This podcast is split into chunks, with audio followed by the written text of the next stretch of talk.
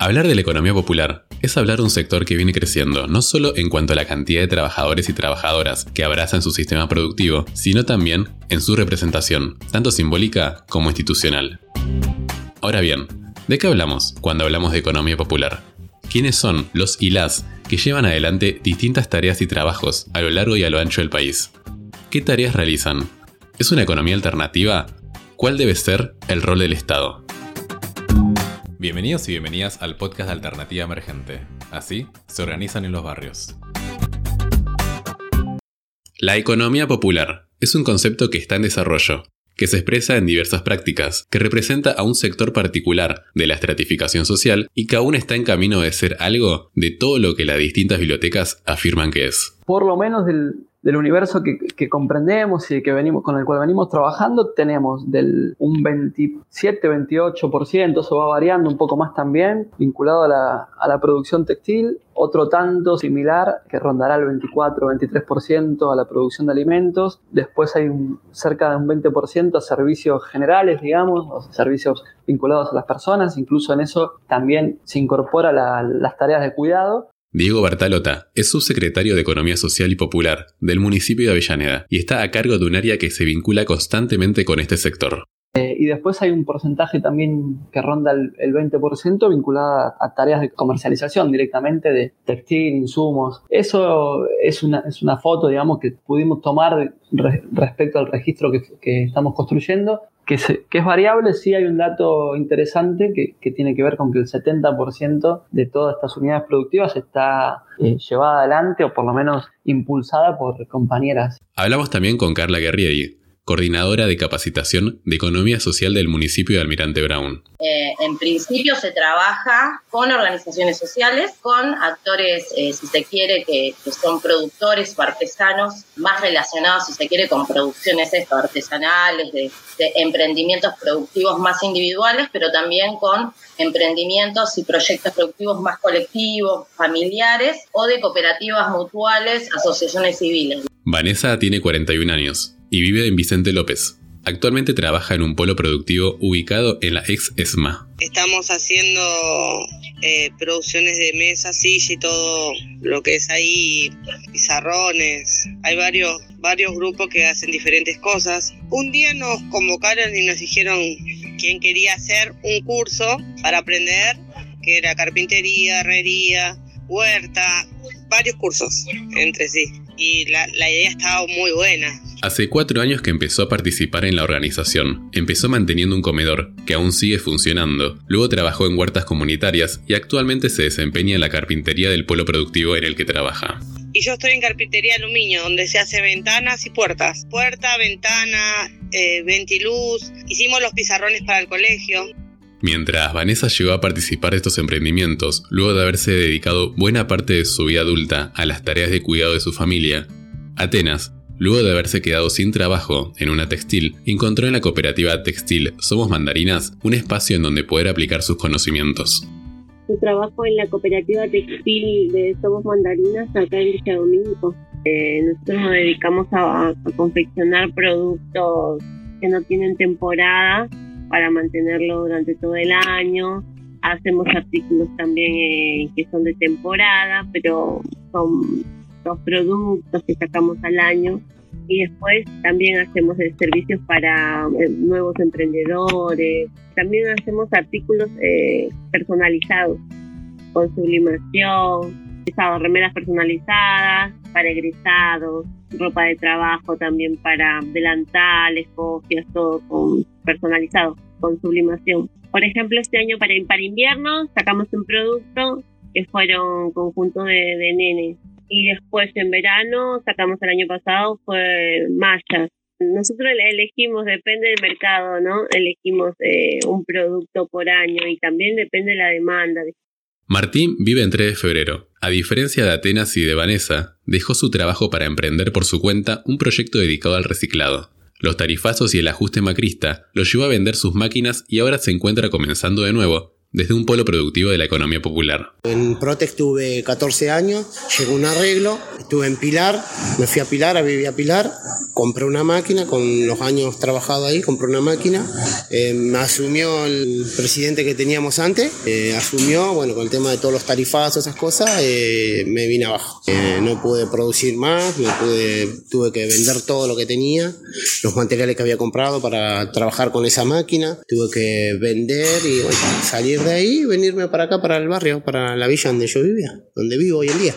En 3 de febrero está al frente de una cooperativa que se dedica al reciclado y clasificación de materiales. Y acá hacemos todo lo que es, todo lo que es el reciclado, clasificación de los materiales. Eh, estamos con el tema de lo que es eh, tapas, estamos con el tema de lo que es la recolección, de lo que es de la calle. Y acá hacemos el origen, separamos lo que es el PET, lo que es el soplado, lo que es el cartón, la segunda. Y bueno, eh, ya copiamos. Por ahora estamos acopiando en la espera de lo que es la, prensa y las maquinaria, que también estamos con el tema del molino, que queríamos empezar a moler también. El sector de la economía popular necesita de políticas públicas para potenciar su actividad, producción y comercialización, que puedan integrarlos al sistema productivo de su región. El primer paso para desarrollar estas iniciativas es conocer quiénes y cuántos son los trabajadores y trabajadoras. Para eso, se vienen haciendo un relevamiento desde la Secretaría de Economía Social del Ministerio de Desarrollo Social de la Nación por medio del RENATEP, Registro Nacional de Trabajadores y Trabajadoras de la Economía Popular. Eso nos permite en primera instancia conocer más en profundidad emprendimientos, unidades productivas, talleres familiares que tenemos en, la, ciudad de Avellaneda y en sus barrios. Y por otro lado, es un primer paso en la, institucionalización de, este sector o de estos trabajadores. Una vez que, comenzamos con este registro, que sigue abierto de forma permanente, lo que hicimos fue trabajar sobre algunos aspectos que entendemos que son importantes para el, para la potencia, el fortalecimiento de los trabajadores y trabajadoras. Desde esta subsecretaría de Avellaneda elaboraron una línea de formación y de capacitación para trabajar sobre el registro de trabajadores y trabajadoras, sus actividades, talleres de herramientas de gestión de emprendimientos, capacitaciones y reforzar esquemas de comercialización con ferias itinerantes. Esta feria itinerante recorre una vez por semana distintos barrios de Avellaneda y lo que ofrece son productos de la canasta básica, alimentos, limpieza, eh, bueno, como te decía, panadería, almacén, verduras, frutas y a medida que fueron transcurriendo los meses, esto le dimos una impronta de comercio eh, justo, solidario, pero también de cercanía en cada barrio. Eh, esto lo lanzamos apenas arrancó la pandemia en el 2020, entonces nos permitió generar un mecanismo de ida y vuelta con los vecinos en, los barrios y en las barriadas. La pandemia y el aislamiento modificaron la manera de vender y hacer llegar los productos. La economía popular no fue la excepción. Ofrecemos desde la Municipalidad de Avellaneda un catálogo digital en el cual todas las unidades productivas, talleres y emprendimientos que, que quieran, digamos, pueden mostrar la producción o mostrar sus, servicios en este catálogo digital. El catálogo digital está clasificado por barrios y por rubros. Esto le da muchísima potencia a la comercialización, también más teniendo en cuenta que toda la faz virtual o digital se, se, potenció durante, bueno, se viene potenciando en los últimos años, pero principalmente durante el 2020. De acuerdo al relevamiento del Ministerio de Desarrollo de la Comunidad de la provincia de Buenos Aires, cerca de 750.000 personas se anotaron en el Registro Nacional de Trabajadores y Trabajadoras de la Economía Popular. El 37,2% realiza tareas de servicios sociocomunitarios, el 25,7% servicios personales y oficios, el 13 se dedica al comercio popular y trabajo de espacio público. El 9,4 está vinculado a la construcción de infraestructura social, mientras que el 5% se dedica a la agricultura familiar y campesina y otro 5% a la recuperación, reciclado y servicios ambientales también tenés, digo, la parte que tiene que ver todo el trabajo de la agricultura familiar, el trabajo con la tierra, los sectores de, compañeros que vienen desplegando todo este tipo de, laburo más, más, más desde la tierra de, hace un tiempo. O sea, tenés eh, bueno, unidades productivas concretas de mayoritariamente textil. Nosotros a través de un registro, está bajo ordenanza municipal, que es el registro de emprendedores de la economía social. Esto vendría a ser como un antecedente de, de lo que hoy es el RENATEP, ¿no? Pero bueno, este sí era más enfocado, si se quiere, en los trabajadores, en los emprendedores, ¿no? Nosotros cuando empezamos, cuando empezamos a trabajar desde el instituto, ampliamos, digamos, la figura del emprendedor y la direccionamos hacia servicios, eh, trabajadores de la tierra, trabajadores feriantes, como que incorporamos más actores. La pandemia no solo generó que los gobiernos adoptaran una serie de medidas que buscaron evitar la propagación del COVID-19 en cada país, sino que también puso a prueba el alcance del Estado para abordar esta crisis. En la Argentina, las organizaciones sociales fueron fundamentales para contener a los vecinos y vecinas de los barrios en los periodos de aislamiento, mientras el gobierno buscaba identificar quienes necesitaban asistencia social. Me parece que hay un no saber del Estado que es necesario volver a, volver a construirlo, porque el Estado, si no fuese por las organizaciones sociales, a priori no saben qué situación están los sujetos, digamos, ¿no? Los trabajadores, los vecinos. O sea, es a partir del, desarrollo de las organizaciones sociales donde se genera una nueva mirada. Eh, eso se vio muy claro en la pandemia, se vio clarísimo en la pandemia, o por lo menos al principio de la pandemia en el 2020, donde de golpe se descubrió a partir de una política pública como la IFE que había por lo menos 10 millones de trabajadores que necesitaban de esa política pública, es el, el ingreso eh, familiar de emergencia en el último tiempo, uno de los procesos que, vimos que, sobre todo durante la pandemia, no digamos en, los últimos eh, dos años, que, empezó como a visibilizarse más eh, es todo lo que tiene que ver con la gastronomía. Un montón, pero un montón de emprendedores y de trabajadores de gastronomía nuevos que lo empezamos a visibilizar más que nada en los, en los barrios, digamos, ¿no? Y que mayoritariamente por una cuestión de no tener la posibilidad de esto, de, acceder a los permisos y a todo lo que tiene que ver con la manipulación de alimentos y cómo se desarrolla todo el sector comercial gastronómico, como que empezaron a producir sus propios lugares de, comercialización de, de, lo que hacen en sus hogares. Y eso sí, sin posibilidad, porque obviamente que vos generar todo el espacio para trabajarlo, hoy hay algunas herramientas que facilitan esos procesos. Durante las fases más agudas del impacto de la pandemia en nuestro país, algunos trabajadores y trabajadoras encauzaron su producción a las necesidades sanitarias y reforzaron áreas destinadas al cuidado del barrio. Por ejemplo, la producción textil de la economía popular, que significa un 34% del total de la rama industria manufacturera, durante la pandemia puso numerosos talleres a producir insumos necesarios para la comunidad, como barbijos, que se entregaron de manera gratuita en los barrios populares. En el tiempo de pandemia también nos pusimos la camiseta y empezamos a preparar los, barbijos, ya que también tenemos nuestras cocineras en los, en los comedores. Aparte, tenemos los vecinos, los adultos mayores que no tenían para acceder a un barbijo y nosotros empezamos a fabricar para para donar al barrio. Yo miércoles y jueves, eh, miércoles, hoy hago merendero, me hago mi tiempo para hacer el merendero después que salgo de acá. Nosotros estamos acá de las 7 de la mañana todos los días, estamos hasta las 6 de la tarde, 7 a veces si podemos. Los jueves hago la olla, me hago el tiempo de ir a buscar la, mercadería a Ciudadela, venir, hacer la olla. Pero estamos acá de lunes a sábado, estamos acá a pie del cañón. La pandemia además hizo visible la importancia y el alcance de las tareas de cuidado, no solo las vinculadas a los niños y niñas, sino también a las personas mayores y al barrio entero. La misma fue un tema de agenda en la búsqueda de lograr un mayor reconocimiento. Para nosotras, el trabajo de cuidado se inserta en la economía popular básicamente porque es, un, es una actividad que produce valor, es una actividad que desde hace muchísimos años venimos reivindicando para eh, lograr cierta conquista de derechos, ¿no? Es un debate un poco histórico en el feminismo y un poquitito más reciente en eh, todo el sector de la, de la economía popular partiendo de la idea de que quienes cuidamos somos trabajadoras del cuidado. Ella es Daniela Zarza, coordinadora del Observatorio de Género de la Dirección de Cuidados Integrales del Ministerio de Desarrollo Social de la Nación. De acuerdo al informe Los Cuidados, un sector económico estratégico, elaborado por la Dirección Nacional de Economía e Igualdad y Género del Ministerio de Economía, los cuidados representan un 16% del PBI. Son tareas que en su mayoría realizan las mujeres de manera gratuita,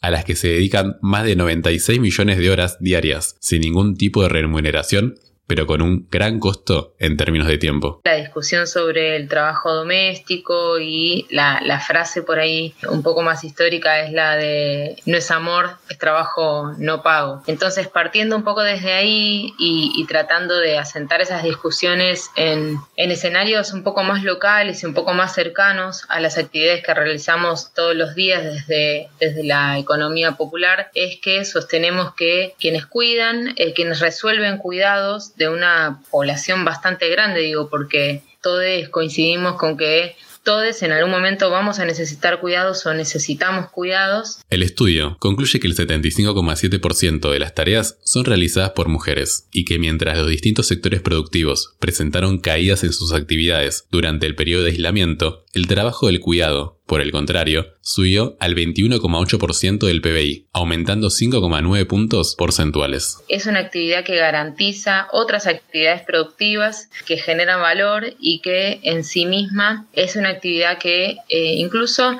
ocupa un lugar bastante importante en el PBI, en el Producto Bruto Interno de nuestro país. Entonces, esas son las bases para las cuales afirmamos desde el feminismo y desde la economía popular que los cuidados eh, son un trabajo. Y mm, lo consideramos dentro del sector de la economía popular porque justamente es una actividad poco reconocida, poco formalizada, con pocos derechos. Daniela, Además es coordinadora de la red de espacios de primera infancia, lugares en donde se pueden ver de manera más clara la labor de las tareas de cuidado como trabajo en el marco de la economía popular. Por un lado podemos encontrar el trabajo de cuidado en esas trabajadoras sociocomunitarias, por otro lado, está el cuidado también de, las primeras infancias y el desarrollo de, una experiencia muy interesante que es la de los espacios de primera infancia y los espacios de cuidado comunitarios. Los espacios de primera infancia eh, son una, una, experiencia muy valiosa para los movimientos sociales porque se cruzan las perspectivas desde la economía popular,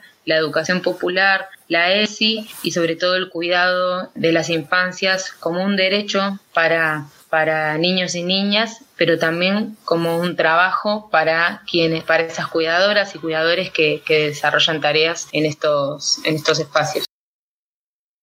A la hora de definir quiénes forman parte de este sector, algunos consideran que está conformada por trabajadores y trabajadoras que no están bajo relación salarial formal. Otros autores y autoras vinculan a los trabajadores y trabajadoras de la economía popular a la noción de clase, más allá de la manera en la que se expresa su relación de explotación entre el capital y el trabajo, incluyendo a quienes trabajan generando su propio salario, de manera individual o colectiva, sean cooperativas u otra organización rural o urbana. En concreto, hay una búsqueda productiva a las que llegan trabajadores y trabajadoras cuando son expulsados y expulsadas del mercado formal de trabajo. Por lo general es el que se inventa el propio trabajo, digamos, el que por algún motivo los que deciden eh, empezar a emprender un, proyecto o sino que lo hacen a partir de, una demanda, de una eh, generar propio laburo para todos los días y aparte que tiene que ver también con eh, la falta de, acceso por ahí a, a poder desarrollar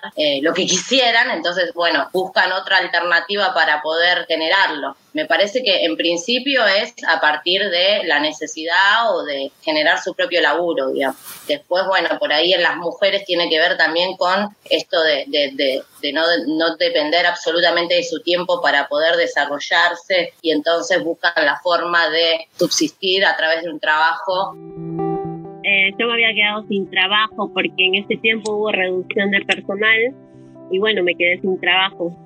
Y justo en ese tiempo había salido embarazada también, tenía, estaba embarazada de mi bebé, así que mucho no podía hacer, pero sí tenía ganas de, salir a laburar porque uno solo no, alcanzaba el ingreso solo de mi marido.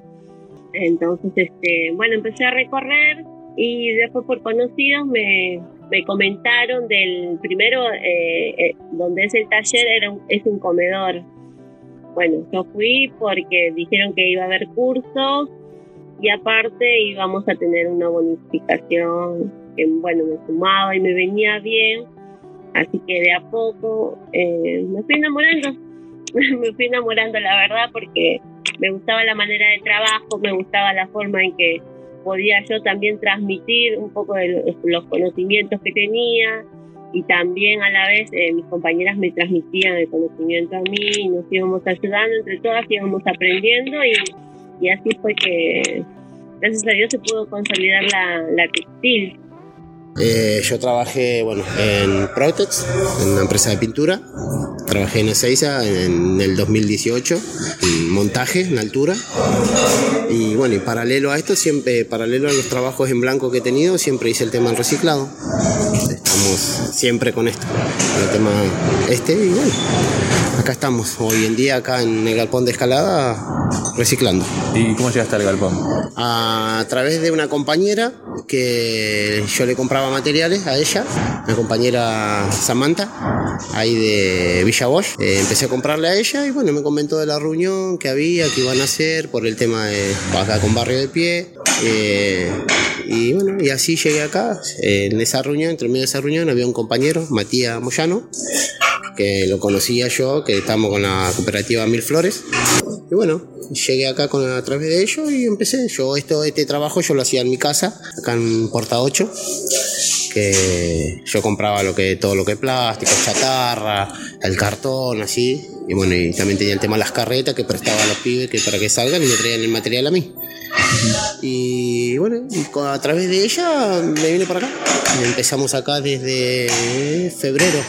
A fines de febrero ya, ya empecé a venir acá. Entre las políticas públicas que más impacto tuvieron en el desarrollo de la economía popular está el potenciar trabajo. Según Carla, Gracias a este programa se empezaron a trabajar los aspectos necesarios para justamente potenciar distintos emprendimientos productivos, desde la entrega de herramientas o la creación de canales de comercialización hasta capacitaciones, mientras se percibía un ingreso mínimo que cobraba cada trabajador o trabajadora. Entramos en el 2013 eh, primero fue todo productos artesanales, arrancamos con manualidades, con productos de marroquinería, pero eran todos totalmente artesanales.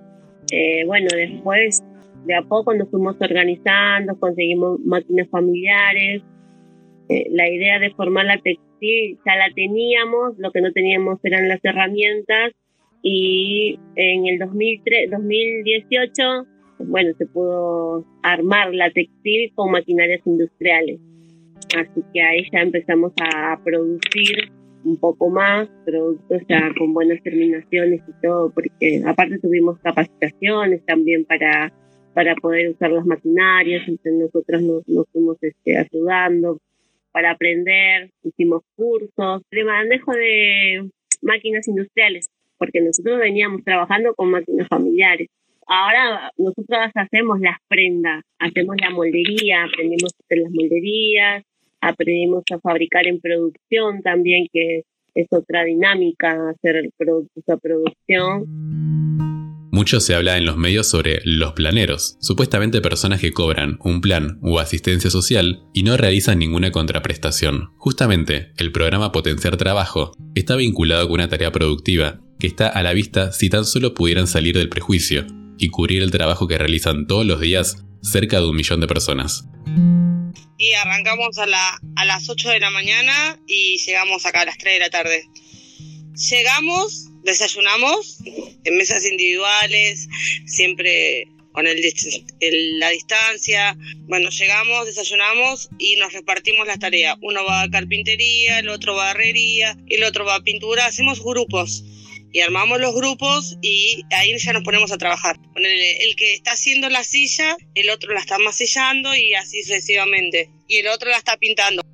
Y un día de trabajo, eh, bueno, todo el día este, levantarse temprano, eh, bueno, darle gracias a Dios por la salud y venir acá a, meter, a meterle onda acá al trabajo. Estamos acá con el compañero Marco y que se arma, ahora tenemos las dos cuadrillas que vienen a las mañanas y otro vienen a la tarde, vienen, están viniendo dos veces por semana por ahora y bueno, esperamos que, que esto produzca una vez, como decía, esperando el tema de las máquinas, que se pueda llegar a tener la producción que queremos que queremos y que se va a poder porque este, yo hice todo este trabajo en varios lados, en varias cooperativas. Con el potenciar trabajo claramente no, no alcanza. Faltan más políticas públicas que puedan permitir nivelar el acceso a determinados derechos de lo que se sirven quienes se encuentran en el mercado formal de trabajo. La posibilidad de otorgar microcréditos o créditos sociales es un ejemplo. Estamos trabajando ahora desde hace muy poco tiempo la propuesta de microcrédito que estamos articulando con la Comisión Nacional de Microcrédito del Ministerio de Desarrollo Social, lo que nos va a permitir inyectar de alguna forma o trabajar de alguna manera con pequeños créditos para talleres y emprendimientos, lo que va a permitir de alguna manera volver a, a dinamizar de alguna forma emprendimientos que quizás han quedado estancados, obviamente producto de una situación económica complicada. Los créditos sociales también son sumamente importantes. Nosotros sabemos que acceder para una persona de, los sectores vulnerables donde no tienen ningún tipo de, herramienta, acceder a un crédito es completamente imposible. Entonces los créditos sociales, que son de tasas casi inexistentes, un 3% por ahí, eh, son re importantes, pues les permite de esa manera eh, empezar a, crecer en, en, lo que hagan, ¿no? Ya cualquier trabajo de la economía popular, desde, desde que trabaja en la construcción hasta el que corta pasto, digamos. Eh, absolutamente todos necesitan siempre como algún empujón, eh, algún ingreso extra como para empezar a, desarrollar eh, más fuertemente lo que hacen. Para conseguir los derechos que faltan, la UTEP, la Unión de Trabajadores y Trabajadoras de la Economía Popular, tendrá un rol más que importante en los próximos años. Mientras avanza su proceso de reconocimiento, teniendo ya en sus manos la personería social otorgada por el Ministerio de Trabajo, sigue impulsando campañas para lograr un mejor desarrollo para este sector y una mejor calidad de vida para sus afiliados y afiliadas. Sobre esto hablamos con Daniel Menéndez, quien forma parte del Ministerio de Desarrollo Social de la Nación, al frente de la Subsecretaría de Políticas de Integración y Formación, y que actualmente es precandidato en la lista de diputados nacionales por la provincia de Buenos Aires. Y el reconocimiento de la UTEP implica el reconocimiento de una realidad económica y productiva en la Argentina, el reconocimiento de una representación enorme de no menos de 6-7 millones de trabajadores. El salario básico universal es otro ejemplo de políticas que faltan implementar y que son necesarias para que siga creciendo esta actividad. El salario básico universal es eh, una propuesta desde la UTEP en el plano de un debate que, que recorre el mundo. ¿No? que es qué hacer con la exclusión en el mercado laboral. Nosotros creemos que es absolutamente imprescindible avanzar en un, en un esquema que no tenga que ver con una ampliación de los derechos en el plano de la asistencia, sino con eh, la asignación de derechos vinculado al, al, plano y al tejido productivo. Parte significativa de la, del desarrollo de la economía popular tiene bajos niveles de productividad, bajos niveles de rentabilidad. Hay que avanzar con la inversión, con la posibilidad de negocios, con la inversión productiva, con la puesta a punto de nuevas maquinarias, con el desarrollo de polos productivos, con el alcance a nuevos mercados para mejorar productividad e ingresos, pero que el Estado tiene que complementar esos ingresos a través de un ingreso universal que permita asociarlo a la tarea productiva de la economía popular para garantizar un ingreso digno. ¿no? La asistencia temporal del plan social está claro que fracasó en la Argentina, que tenemos un horizonte que necesariamente tiene que ver con el desarrollo del sector y de las políticas políticas sociales desde lo productivo. La economía popular se desarrolla dentro del sistema capitalista, que aún continúa rigiendo las lógicas donde toman cuerpo todas las etapas que contiene lo que la caracteriza, que lejos está de ser un sistema económico completamente alternativo, pero que puede ser las bases de lo que pueda transformar la manera en la que funciona este sistema. La economía popular parte del sistema capitalista, pero que nosotros tenemos que pensar en la construcción de una posibilidad alternativa, de una alternativa económica distinta. Me parece que el concepto está en debate, en construcción y que están dadas las condiciones para que iniciemos ese proceso, ¿no? Porque la economía popular, la economía social, la economía solidaria, bueno, son dos conceptos que están en construcción permanente y que tienen que ver también con los procesos que vive una sociedad, eh, con las decisiones políticas que se toman y, y también con, con, el trabajo colectivo cotidiano de construir esos, conceptos. A mí me parece que no tiene que ver con esto de, una característica de los sectores pobres, si se quiere, sino eh, es una forma de concebir eh, el trabajo, eh, lo que significa ese trabajo ¿no? en la economía de la sociedad entera, digamos. Y a futuro nos vemos una marca más más amplia, con producciones más amplias. Claro que todo esto lleva también una capacitación de por medio, ¿no? De ir aprendiendo. La idea es que, que seamos una marca que podamos seguir llevando un producto eh, con un precio justo al, al barrio. Por ahí en lo que nos falta un poco es en los diseños. Nosotros hacemos prendas básicas, pero a veces queremos pretender hacer unas cosas más pretenciosas, pero nos falta, nos falta un poquito. Nosotros entendemos y llegamos a la conclusión de que hay, un, hay una reconversión del sistema y del modo de producción capitalista, tanto el proceso neoliberal que sobre todo golpea a los países periféricos con los procesos de, deslocalización de las empresas y de, y de avance en la destrucción y en la, en la búsqueda de desindustrializar experiencias periféricas y fortalecer la acumulación de capital en los grandes centros, generó una reforma profunda del, mercado laboral sumado al proceso de, tecnificación y de robotización, va quitando cada vez más eh, lugar y el trabajo se, se empieza a concentrar en pocas, en pocas manos desde el desde la perspectiva del mercado laboral. Nosotros la experiencia que hicimos en estos 30 años de acumulación del movimiento popular es que, en primer lugar, eh, los excluidos se organizan desde el trabajo y trabajan, trabajan por fuera del mercado laboral. Y lo que se consolidó en la Argentina y se viene consolidando en el mundo a partir de esta nueva forma de modo de producción que, que excluye trabajo y excluye a los trabajadores, a buena parte de los trabajadores del mercado formal de trabajo, es una economía en paralelo y una forma de producción que va en paralelo del mercado formal de trabajo. Yo pienso que va creciendo muchísimo. La verdad, la experiencia de estar ahí, encima saber qué es lo que es el lugar, lo que pasó, y nosotros estamos ahí para ayudar, es como que es muy lindo el, aprendizaje que nos enseñan y, y pienso que va a seguir creciendo. Está muy bueno por la forma de que estamos produciendo y cada vez más y cada vez aprendemos y producimos más. Empezamos entre una o dos sillas, ya ahora hacemos mesas, sillas, banco y sabemos que eso es para donar para lo que es comedores, orfanato, colegio. Siempre uno piensa futuro, siempre piensa a mejorar, ¿no?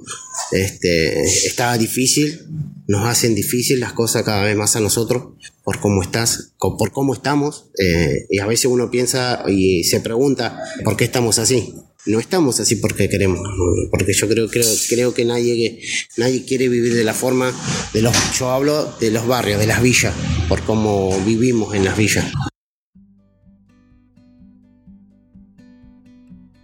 La economía popular necesita ser parte de un proyecto contrahegemónico, nacional y popular, que desde la economía social y solidaria pueda modificar el esquema en el que se desarrolla el sistema económico actual y que realice las modificaciones necesarias en las políticas sociales, incorporando y afianzando el apoyo a polos productivos y generando un flujo que permita su sustentabilidad y potencie su crecimiento. Para diseñar las políticas públicas que faltan, es indispensable hacer partícipe a este sector, permitiendo la construcción de una nueva lógica de intercambio con el Estado y que busque integrarse con los cordones productivos articulando relaciones con las grandes industrias y las pymes. En definitiva hay que pensar un Estado nuevo. Hasta acá el Estado como, como está creo que no termina de dar respuesta a las necesidades de, una sociedad, de una población que tiene, que tiene que cada día más demandas producto de las sucesivas eh, crisis económicas. Entonces, incluso me parece que la pandemia a nosotros nos tiene que, hacer pensar a, nosotros como, como sector, pero irradiando, digamos, también ideas para, para, todos lados, no solamente del sector para el sector. Acá hace falta construir proyecto político y me parece que los trabajadores de la economía popular, las organizaciones sociales y herramientas eh, sindicales y organizaciones como la UTEP tienen que aportar a, pensar un, un estado post pandemia, ¿no? Que la pandemia puso en agenda elementos básicos, de, elemento inmediato de, discusión. Uno tiene que ver con la reformulación de las políticas sociales y con el desarrollo, digamos, eh, donde el salario básico universal es uno de los aspectos, pero el conjunto de políticas tendientes al desarrollo de la economía popular. Creo que impactó bastante porque hay mucha gente que se quiere sumar muchísima y es el poner el, en boca en boca de lo que hacemos y la gente toda se quiere sumar. Por eso te digo, es como que está muy bueno y la gente se suma y es muy bueno, aprendes un, un oficio para poder salir a trabajar también. Uno piensa que, bueno, por ejemplo, las mujeres no pueden trabajar o no pueden manejar una máquina o algo. Y te das cuenta que somos muchas mujeres las que estamos trabajando y aprendemos. Nos ayuda a crecer un poco más todos los días. Y aprendí lo que es cómo armar una ventana, hacer un pizarrón, hacer una silla, pintarlas, agarrar la, la atornilladora, la moladora, cosas que pues si una mujer no lo va a hacer. Y lo hice. Y está muy bueno se siente muy bien, es, es diferente, te sentís más libre. Alternativa Emergente es un podcast de Enfoque Popular, una revista digital que puedes leer y ver sus producciones en enfoquepopular.com. Nos podés encontrar en Facebook, Instagram, Twitter, YouTube y Spotify como Enfoque Popular. Mi nombre es Luis Peláez y estuve a cargo de la producción, guion y edición. En producción, Melissa Gutiérrez. El diseño gráfico es de Araceli Zabraski. Nos escuchamos en la próxima.